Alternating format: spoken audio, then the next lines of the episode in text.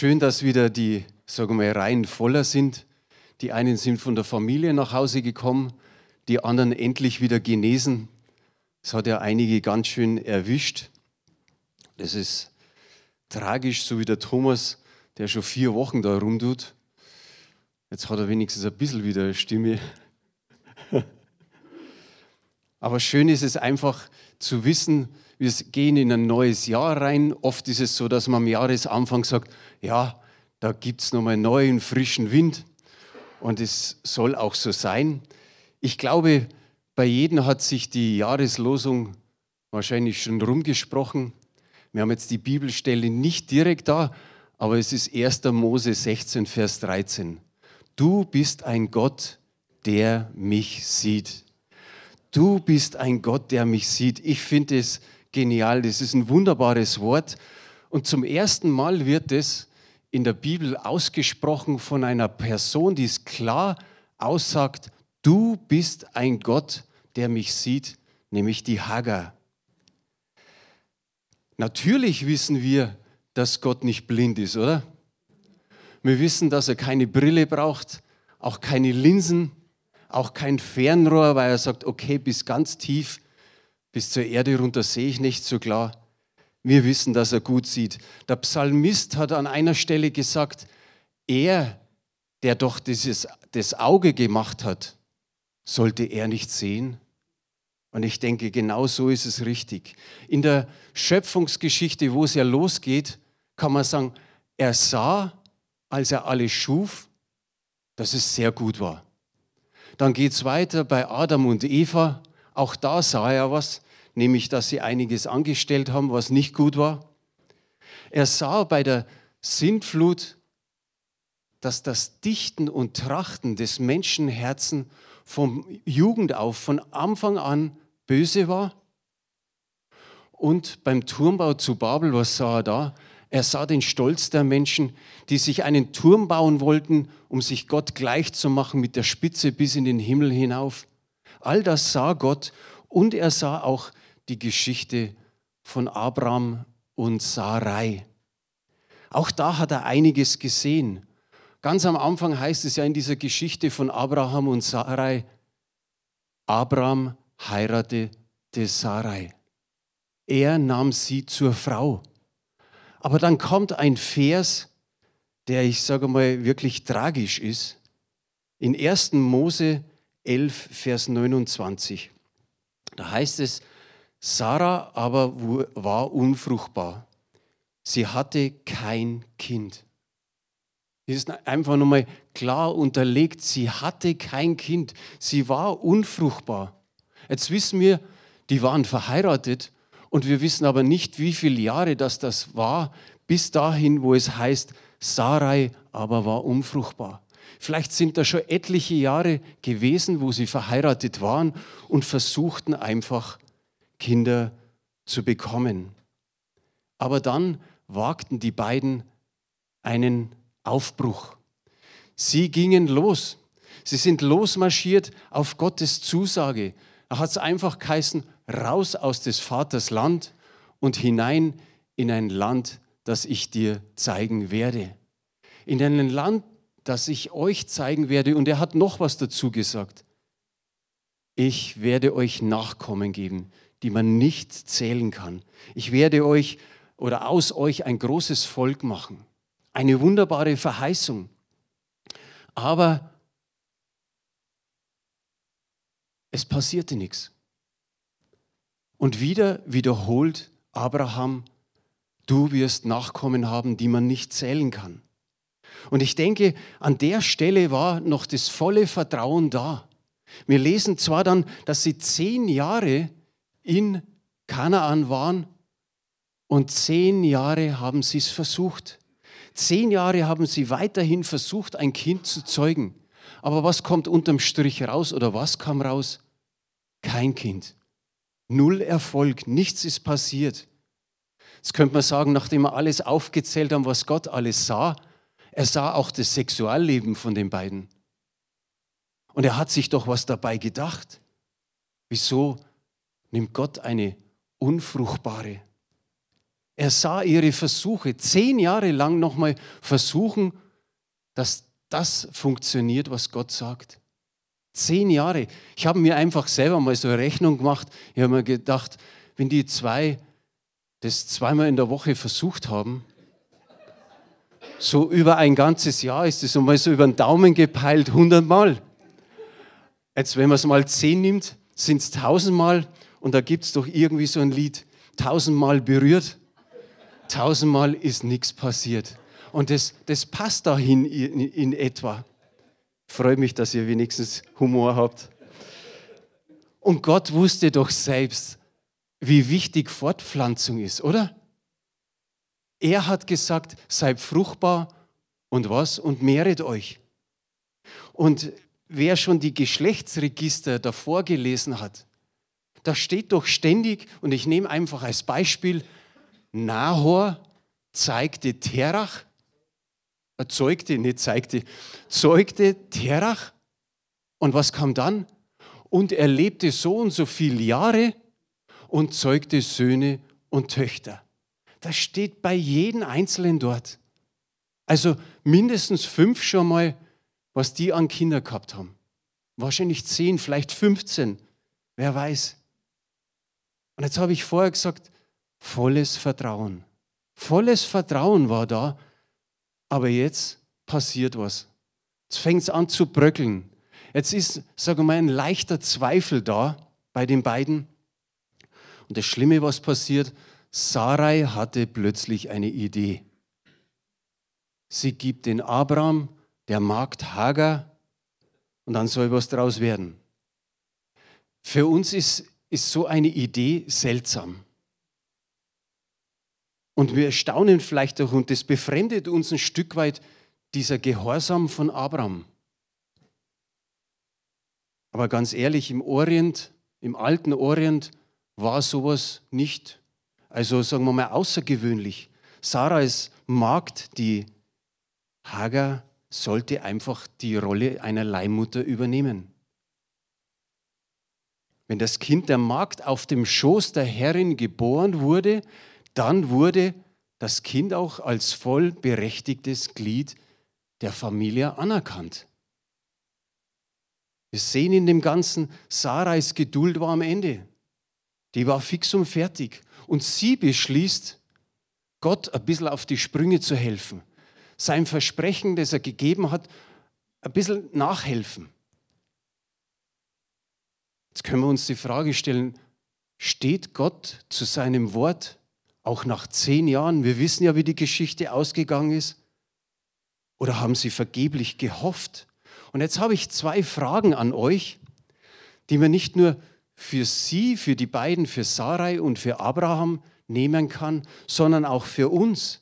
Die eine Frage ist, weil es ja auch um unser geistliches Leben geht, wo zerreißt mich die Spannung zwischen Gottes Versprechen und seinem Eingreifen? Ich sage es nochmal, wo zerreißt mich diese Spannung zwischen seinem Versprechen und seinem Eingreifen? Die zweite Frage, wo gilt es, auf Gottes Eingreifen zu warten und wo oder wann muss ich selbst aktiv werden? Kann man jetzt gar nicht so beantworten, aber einfach mal zum Mitnehmen. Hagar ist schwanger geworden und was ist passiert? Sie hat Sarai, ihre Herrin, verachtet. Die wiederum demütigt die Hagar und die haut ab. Die läuft davon, sie flieht. Und man kann sich vorstellen, wie es in der Wüste ist. Man hört immer wieder Berichte, da kommt keiner durch. Und es heißt, sie flieht in die Wüste. Sie ist schwanger. Das ist nochmal äh, ein Ding, ein Problem mehr. Schwanger in der Wüste. Schwanger in der Wüste und ist vielleicht zum Teil ein Stück weit verloren. Sie kann so sagen, okay, da hinten ist Ägypten, wo sie herkommt, da will ich hin. Aber ob sie wirklich durchgekommen wäre? Aber Gott gibt sie nicht auf. Der Engel des Herrn stellt ihr interessante Fragen.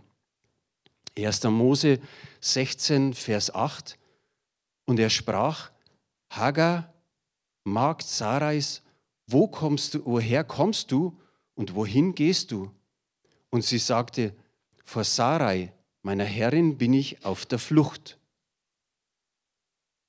Der Vers, der hat interessante Dinge. Da ist das eine, der, der Name Hagar.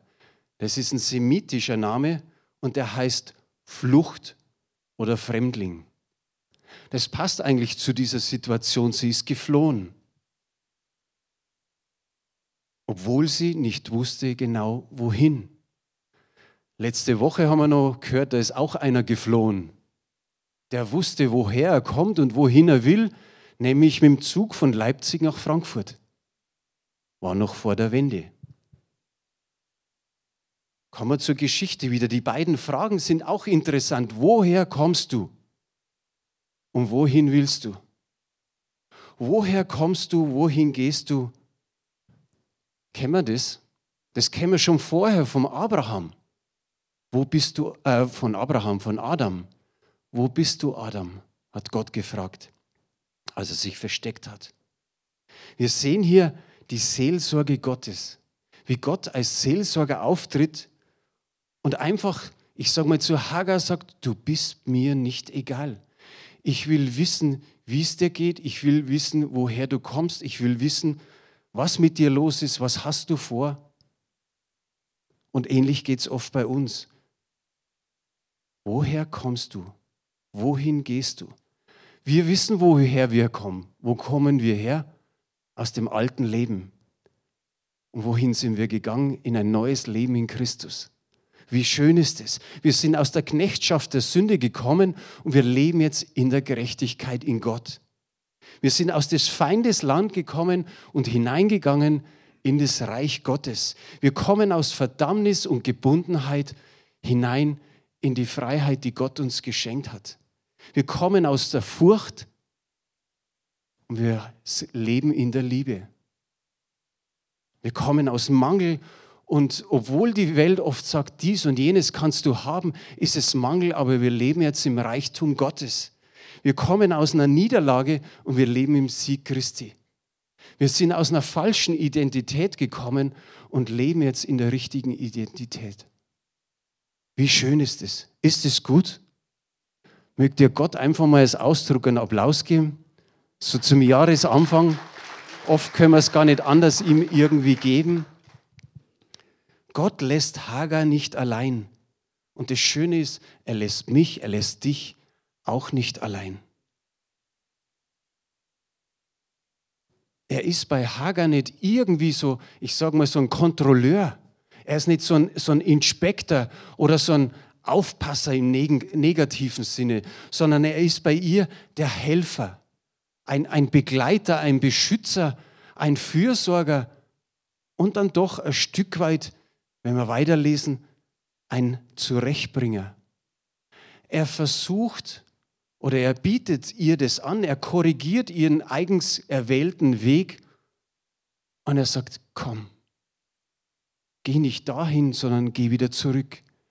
Geh hin zu deiner Herrin, zu Sarai und demütige dich unter ihre Hand.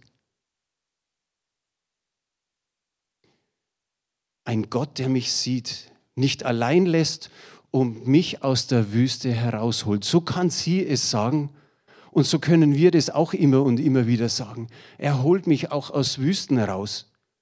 Das Erbarmen Gottes, auch ihr verspricht er viele Nachkommen, die nicht zu zählen sind. Und was noch schön ist, er sagt einfach, Hagar, du wirst deinen Sohn, den du gebierst, einen Namen geben, Ismail. Er wird Ismail heißen. Und das heißt, der mein Leid oder mein Elend erhört. Gott erhört mein Elend. Gott hat auch uns gesehen, jeden einzelnen von uns. Er sieht uns, er hat uns gehört, er, er hört uns und er holt uns aus mancher Wüste raus. Amen. Und ich sage mal, er wird es wieder tun. Er wird es wieder tun und wieder tun, wenn wir in Wüstenzeiten sind. Und das haben wir hier nicht auf Folie, aber das fällt mir jetzt gerade so ein. Im 2. Korinther, Kapitel 1, da berichtet der Paulus den Korinthern, dass er und seine Mitarbeiter in, in der Provinz Asien waren und sie waren in vielen Bedrängnissen. Und die Bedrängnisse waren so stark, dass er gesagt hat, wir waren fix und fertig, wir hatten keine Kraft mehr, wir verzagten am Leben, wir haben beschlossen zu sterben. Er hat beschlossen, mit seinen Mitarbeitern zu sterben. Und das geschah nur, damit sie nicht auf sich vertrauten, sondern auf Gott, sagt er, der die Toten auferweckt. Und dann hat er gesagt, und er wird es wieder tun. Und er wird es wieder tun und er wird es wieder tun, wenn wir in Todesnöten sind. Wie wunderbar. Gehen wir weiter an diese Geschichte. Die gute Nachricht für uns ist einfach, für Gottes Volk, er sieht uns, er hört uns, er hört unsere Gebete, er sieht unser ganzes Leben. Und wenn wir in die Gesellschaft so hineinschauen, ich sage ja zum Teil gehören wir ja auch mit dazu, dann will jeder oder viele eigentlich, dass man sie sieht. Man will gesehen werden in dieser Welt. Und ich denke, manche ja, übertreiben es vielleicht ein Stück weit. Dann hat man die Haare gefärbt, vielleicht vier Farben drin, wo man denkt, wow, ich habe letztes Mal jemanden gesehen, gelb, grün, blau, rot. Und ich habe mir gedacht, boah. Andere zeigen es vielleicht durch die Frisur, ganz wenig Haare, aber dann nochmal irgendwie so ein Schipperl raus.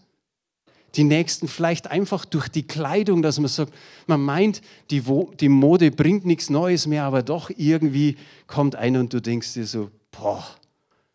Die nächsten betonen ihre Figur. Ich kenne einen Bodybuilder, dem war sein Körper so wichtig. Der hatte wirklich einen super Körper. Und dann war er so stolz und hat gesagt, ich komme jetzt in ein Magazin mit meinem Körper. Und er war so stolz. Aber sein Gesicht ist nicht seins gewesen. Die haben den Kopf von ihm weggetan, weil vom Gesicht her schaut, schaut er nicht so gut aus und haben einen anderen Kopf draufgesetzt. Wie stolz kann man da auf seine Figur sein, die abgebildet ist?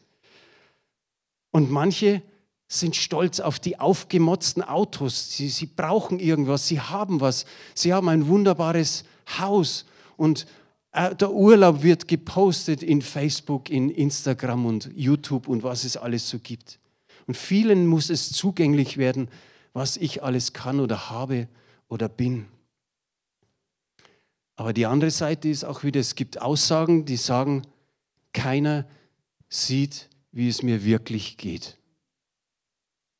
Und wir kennen auch das, die einen übertreiben und die anderen untertreiben. Es ist oft nicht so, dass keiner Bescheid weiß. Aber man sagt es einfach so schnell. Und wenn man sagt, alle, dann waren es bloß zwei oder drei. Keiner sieht mich. Es kann auch der Ehrenamtliche sein, der sagt, keiner sieht, was wir wirklich leisten. Und vielleicht auch in der Gemeinde, da sind wir nicht Ehrenamtliche, sondern eher Brüder und Schwestern, Geschwister. Aber da kann auch der ein oder andere sagen, keiner sieht, was ich wirklich mache. Vielleicht auch der Lobpreiser, der daheim nochmal übt und da übt man und da. Und dann funktioniert es manchmal nicht so richtig.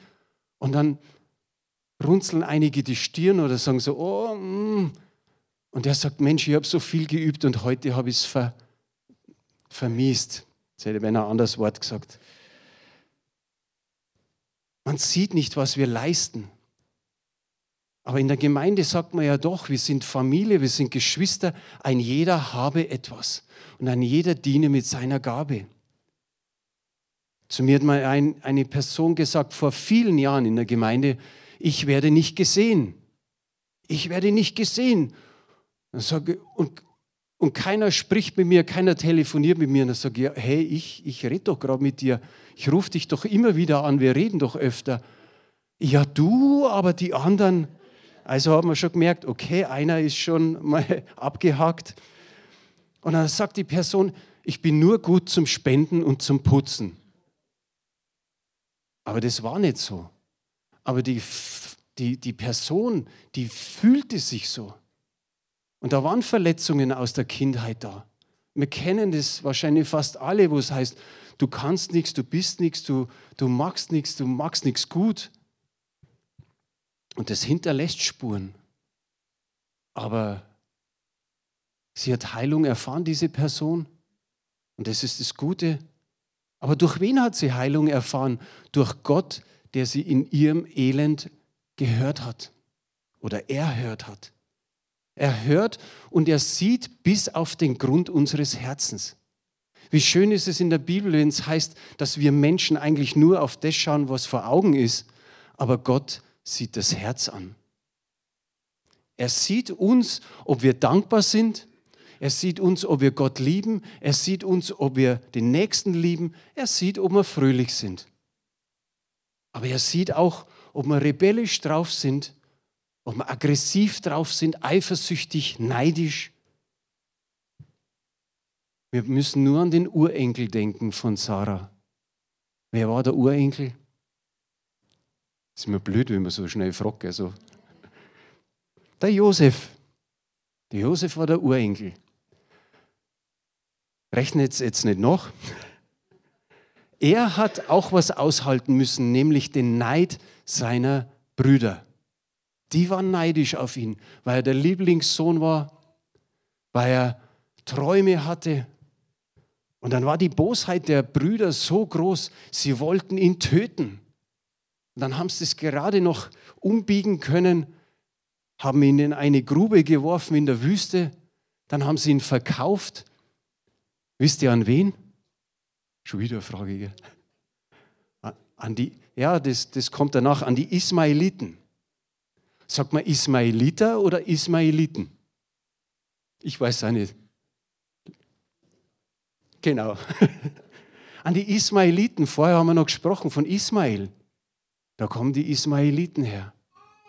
Er wird weiterverkauft nach Äthiopien, äh, nach Ägypten, Entschuldigung, zum Potiphar. Das war der Oberbefehlshaber der Leibwacht des Königs. Und der sieht, oh, die Gnade Gottes ist mit dem Josef und er stellt ihn als Diener ein über alles, über seinen ganzen Besitz, über alles, was er hatte. Nur nicht eins, seine Frau. Und wir wissen, Potiphas Frau hat einfach gesagt zu ihm, leg dich zu mir. Tagtäglich hat sie ihn bedrängt, leg dich zu mir, hat, war einfach scharf auf ihn, hat ein Auge auf ihn geworfen, leg dich zu mir immer wieder diese Bedrängnis. Und ich sage, Hut ab, Respekt vor dem Josef, der sich wunderbar verhält und der etwas Besonderes ausdrückt. 1. Mose 39,9. Dieser Josef sagt, ich habe genauso viel Macht wie er, also wie Potiphar. Nur dich hat er mir vorenthalten, weil du seine Frau bist. Wie könnte ich da ein so großes Unrecht tun und gegen Gott sündigen. Der Josef sagt nicht in dem Moment, wie könnte ich äh, dem Potiphar sowas antun, sondern er sagt ganz klar, gegen Gott sündigen und dieses Unrecht tun. Da waren die zehn Gebote noch gar nicht raus. Da war das mit dem Ehebruch, du sollst nicht Ehe brechen, noch nicht gestanden. So weit. Und doch, Josef wusste, was mein Gott sieht. Mein Gott sieht mich. Mein Gott sieht tief hinein ins Herz. Und Gott, äh, Gott sage Josef hätte alles vertuschen können. Die Frau hätte ja mitgespielt. Aber er hat gesagt, nein, wie könnte ich Gott so ein Unrecht antun und sündigen? Jetzt kommt ein Satz, den müsst ihr euch merken. Aber was wir in der Welt verbergen, das machen wir direkt vor den Augen Gottes. Was wir in der Welt verbergen, machen wir direkt vor den Augen Gottes. Wir können uns auch da fragen, zuerst diese zehn Jahre in Kanaan, wo, wo nichts passiert ist, dass sie einen Sohn bekommen. Und dann bei Josef diese Geschichte, 13 Jahre, wo er durchleben musste mit Neid, mit Gefahren und mit Gefängnissen. Von den Träumen mit 17 bis hin, dass er 30 geworden ist, da wurde er der Landesvater der Ägypter durch den Pharao. Warum musste 13 Jahre er sowas erleben? Wir wissen es nicht. Zumindest wird man reifer. Gott weiß es und Gott sieht es aus seiner Perspektive. und er weiß, wie er handelt. Und wenn es oft für uns eigentlich negativ ist oder ein Leid ist, was wir ertragen müssen. Zu Gottes Perspektive habe ich noch einen Vers, ist der letzte heute, Psalm 139, Vers 16. Es ist wunderbar hier ausgedrückt. Deine Augen sahen mich, als ich noch nicht bereitet war. Sogar da haben seine Augen uns schon gesehen. Wie sollte er uns jetzt nicht sehen? Und ich finde, das, das bringt mich immer wieder ins Erstaunen, weil ich sage, so ein großes Interesse hat Gott an jeden einzelnen Menschen, dass er uns vor der Geburt schon kennt und jetzt sowieso. Bei einer Hochzeit hat mal eine Braut zu ihrem Bräutigam gesagt, ich will dich lieben, wie Gott dich liebt. Ich will dich sehen, wie Gott dich sieht. Und ich habe mir gedacht, wow, ist das schön. Ich komme zum Schluss. Gott sieht dich und mich nicht einfach, um so zu kontrollieren, um uns zu kontrollieren, um immer zu wissen, okay, jetzt haben sie wieder was falsch gemacht oder einen Fehler oder Sünde gemacht, sondern Gott ist eher da, um uns zu begleiten und uns zu behüten. Wir können sagen, ja, wir werden von ihm beobachtet, aber wir werden beobachtet in Liebe. Und darauf können wir Amen sagen. Steht mal kurz auf, ich bete noch. Vater, wir wollen dir immer wieder danken für dein Wort. Dein Wort ist unser Fußesleuchte und ein Licht auf unseren Weg. Und Herr, wir freuen uns darüber immer und immer wieder. Danke, Herr, dass du keinen Einzelnen von uns irgendwie im Regen stehen lässt oder wie, wie diesen Beispiel von Hagar, dass du in, in uns in der Wüste lässt. Danke immer wieder, dass deine, dein Wort ermutigt, dass du sagst, deine Augen sehen nach den Treuen im Lande. Und deine Augen schauen auch auf alle Lande, dass du stärkst alle, die wirklich voll mit dem Herzen bei dir sind. Und das ist das Wunderbare. Danke, Herr, dass du mit uns auch in dieses Jahr 2023 mit hineingegangen bist und uns nicht verlässt und dabei bist. Ob wir in Regenzeiten sind oder in Wüstenzeiten oder ob es uns auch gut geht. Danke, Herr, dass wir uns immer wieder vergegenwärtigen, du bist ein Gott, der mich sieht. Amen.